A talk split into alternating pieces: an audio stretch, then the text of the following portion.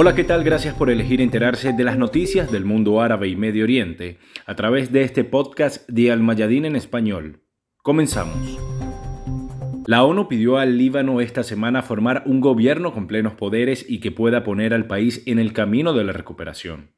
El portavoz adjunto del secretario general de Naciones Unidas, Farhan Haq, dijo en rueda de prensa que el llamado del organismo surgió a través de la coordinadora especial de la ONU para el Líbano, Joana Groneca.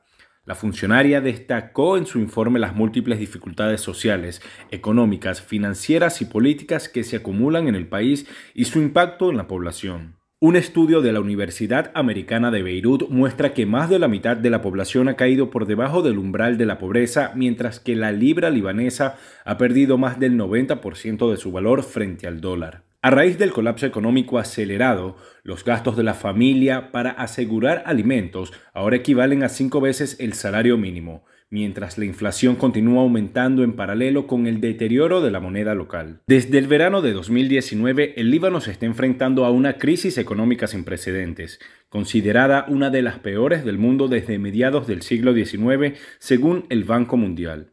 El salario mínimo era de unos 450 dólares antes de la crisis y 30 dólares hoy, según el tipo de cambio del mercado negro. Según entrevistas que realizó en abril con 1.244 familias, el Fondo de las Naciones Unidas para la Infancia, UNICEF, reveló que el 70% de las familias no tenían suficiente comida o dinero para comprar alimentos y más del 30% de sus hijos dormían con el estómago vacío porque no comían lo suficiente. A pesar del colapso económico, las fuerzas políticas rivales no han podido formar gobierno desde la renuncia del gobierno de Hassan Diab en agosto tras la explosión del puerto de Beirut. Nueve meses después de su nombramiento, el primer ministro designado Saad Hariri renunció por fracasar para formar un nuevo gobierno debido a fuertes diferencias políticas.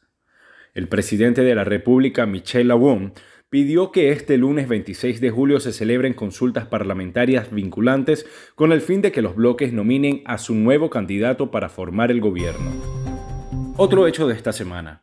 El detenido palestino Abdo al-Khatib al-Tamimi, de 43 años oriundo de Shuafat, murió en el centro de investigación de Al-Mascovilla en la Jerusalén ocupada, días después de su arresto por las fuerzas de ocupación israelíes. La familia del mártir dijo que la policía de ocupación les informó de la muerte de su hijo después que sufriera un infarto, pero los más cercanos indicaron que fue torturado y electrocutado lo que sería la causa de su muerte. Según medios palestinos, un familiar del joven confirmó a los periodistas que la familia había recibido testimonios de detenidos en Almascovilla, quienes afirmaron que alrededor de las 6 de la tarde escucharon gritos a consecuencia de las palizas en una de las salas de detención. Uno de los detenidos informó que fue atacado con un rayo eléctrico antes de que se anunciara su muerte. La familia exigió una autopsia del cuerpo de su hijo en presencia de un médico palestino. Abdo al-Khatib al-Tamimi fue arrestado el 18 de julio con el pretexto de cometer infracciones de tránsito. Por otro lado, se conoció sobre el aumento del número de prisioneros palestinos en huelga de hambre en las cárceles de ocupación israelí. Hasta ahora se confirman 13 personas en esta forma de protesta. El director general del Departamento de Relaciones Internacionales del Club de Prisioneros Palestinos, Raed Amer, advirtió que las condiciones de salud de esos prisioneros comenzaron a deteriorarse hace aproximadamente una semana y que la detención administrativa es una de las políticas más peligrosas que la ocupación ha llevado a cabo contra los prisioneros. El Servicio de Seguridad Shin Bet controla esta política. Y el fin de semana el presidente tunecino destituyó al primer ministro Ichan al-Masisi de su cargo. Ordenó la congelación del trabajo del Parlamento y sus poderes por un periodo de 30 días y la prohibición de viajar a todos los parlamentarios y a varios funcionarios estatales. Esto se produjo como consecuencia de que Túnez atraviesa una crisis política que adquiere diversas dimensiones, debido a que el presidente de ese país, Kait Sayed, condenó el uso político en la crisis de la propagación del coronavirus y señaló que el país necesita una vacuna política, mientras que algunos quieren beneficiarse políticamente de la pandemia. El mes pasado el presidente tunecino confirmó su apertura al diálogo y negó la noticia que circulaba sobre calificar a algunos partidos como no patriotas. En medio de las decisiones tomadas por el presidente Sayed, el fin de semana hubo un despliegue del ejército tunecino en las cercanías de la Corporación Nacional de Televisión. Los ciudadanos del país se han manifestado en gobernaciones de Túnez contra el movimiento Ennahda. El líder del movimiento tunecino Ennahda Rafik Abdel Salam acusó al presidente Sayed de querer autoproclamarse como el gobernante absoluto y que todas las operaciones de quema y sabotaje de las sedes del movimiento se llevaron a cabo por seguidores de Sayed. Resaltó que el presidente tiene que elegir entre el caos o el Estado y no debe esconderse detrás del Consejo de Seguridad Nacional. Continuamos. Un hecho sorpresivo ocurrió esta semana cuando el judoka argelino Fethi Nourine anunció oficialmente su retirada de los Juegos Olímpicos de Tokio 2021 tras salir en el mismo grupo con un atleta israelí en la segunda ronda de competiciones de judo. El entrenador Amar Ben Yaklov dijo que Nourine se retiró de los Juegos Olímpicos como expresión de rechazo a la normalización con el enemigo israelí y en apoyo de la causa palestina. Según el sorteo, el argelino Nourine tenía que enfrentar a su rival sudanés Abdulafti Mohamed en la primera ronda, y si ganaba se enfrentaría a un luchador israelí en la segunda ronda del campeonato de los Juegos Olímpicos de Tokio 2021. Otra noticia. Un barco de migrantes que transportaba 45 personas se hundió frente al suroeste de Turquía, lo que llevó a la Guardia Costera a lanzar una misión de búsqueda y rescate. Los guardacostas buscaban la embarcación desaparecida tras recibir un aviso de que se había hundido a unos 260 kilómetros de la costa de la ciudad turística de Kaz. No hubo información sobre las nacionalidades de los migrantes. Este tipo de personas suelen utilizar Turquía como puerta de entrada para llegar a los prósperos estados de la Unión Europea, principalmente a través de Grecia. Muchos recurren a contrabandistas y arriesgan sus vidas en viajes peligrosos en embarcaciones abarrotadas. En el año 2016, Turquía firmó un acuerdo con la Unión Europea para frenar el flujo de inmigrantes hacia Europa. También esta semana fueron rescatados unos 300 migrantes por unidades de superficie de las fuerzas de guardacostas de Túnez y Libia, cuya embarcación naufragó en el mar Mediterráneo. Al menos 17 personas murieron según reportaron fuentes de la Media Luna Roja.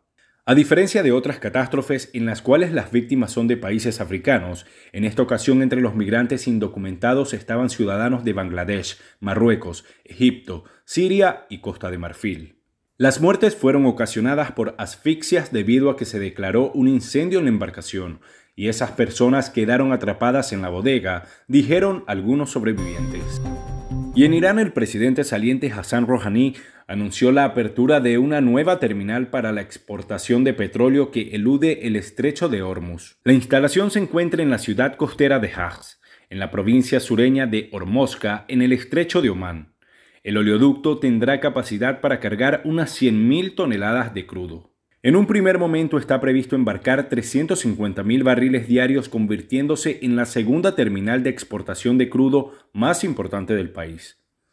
Esta instalación busca ser una alternativa a la de Kar, situada en el estrecho de Hormuz, de esta forma, Irán pretende diversificar su exportación petrolífera. El estrecho de Hormuz es una de las vías marítimas más importantes del mundo desde un punto de vista estratégico al conectar el Golfo Pérsico con el Océano Índico. Esta ruta, por la que pasan cada día más del 30% de la producción mundial de petróleo, es un escenario constante de incidentes entre Estados Unidos e Irán.